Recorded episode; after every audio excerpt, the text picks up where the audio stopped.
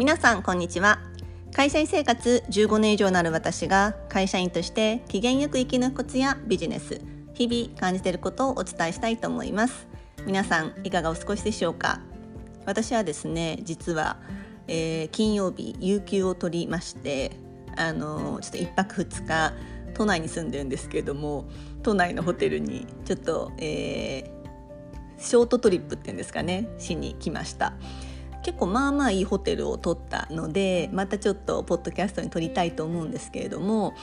あのなるべくうんとそのロビーとかレストランとかにはちょっと行かずにちょっと部屋で過ごしたいなと思っているのでちょっとあのルームサービス頼もうと思ったら結構私あの古い人間なのかルームサービスってこう部屋にこう冊子があってそこからメニュー見るのかなと思ったらここのホテルはですね最新なのかあのテレビで全部案内がしてあってしかもこうメニューが QR コードで毎回読み取るんですよね。ああそういう仕組みなのかと思って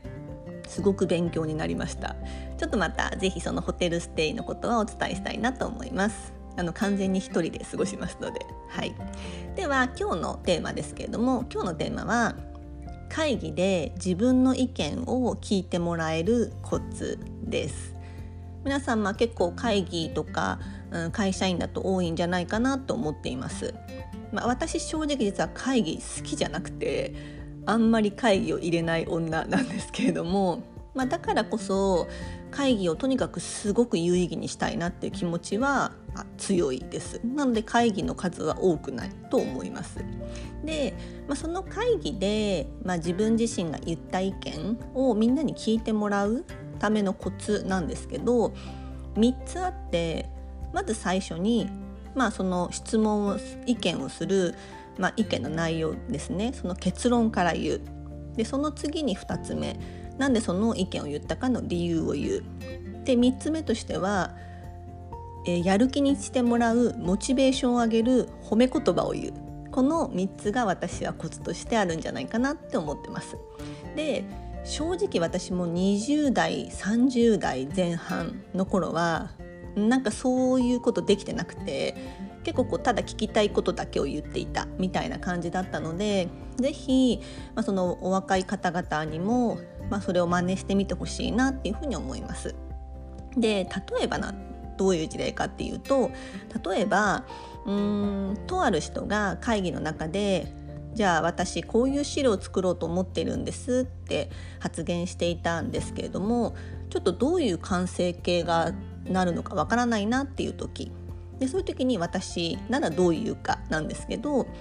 えー、まず結論としてその資料の、まあ、まずアウトプットイメージ完成形を教えてくださいって結論を言います。で2つ目になぜそんなことを聞くかっていう理由ですね。なぜならば私はそのアウトプットの内容にすごく興味があるんですが理由。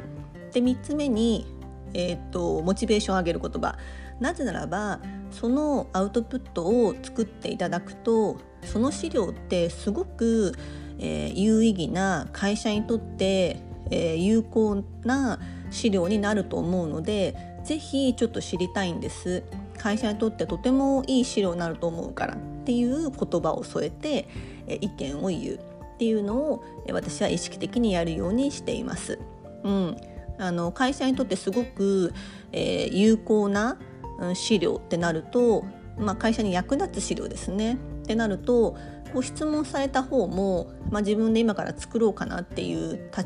ポジションなんですけどじゃあ頑張って作ろうかなってやっぱなると思うんですよね。うん、でそれを「どんな資料なんだよ？言ってること分かんねえよ」みたいな形で聞くとなんかこう責められてるって感じになっちゃうんですけどそうではなくてすごくその資料に興味があるしあなたが今から作ろうと思う資料はとても会社にとって役に立つ資料だから是非教えてほしいんですっていう、えー、話し方をする。うん、同じ内容なんですけれどもよりその質問された人今から作ろうとしている人がモチベーションが上がるやる気になるっていう言い方質問の仕方をするっていうとよりコミュニケーションがやりやすくなるんじゃないかなっていうふうに思っています。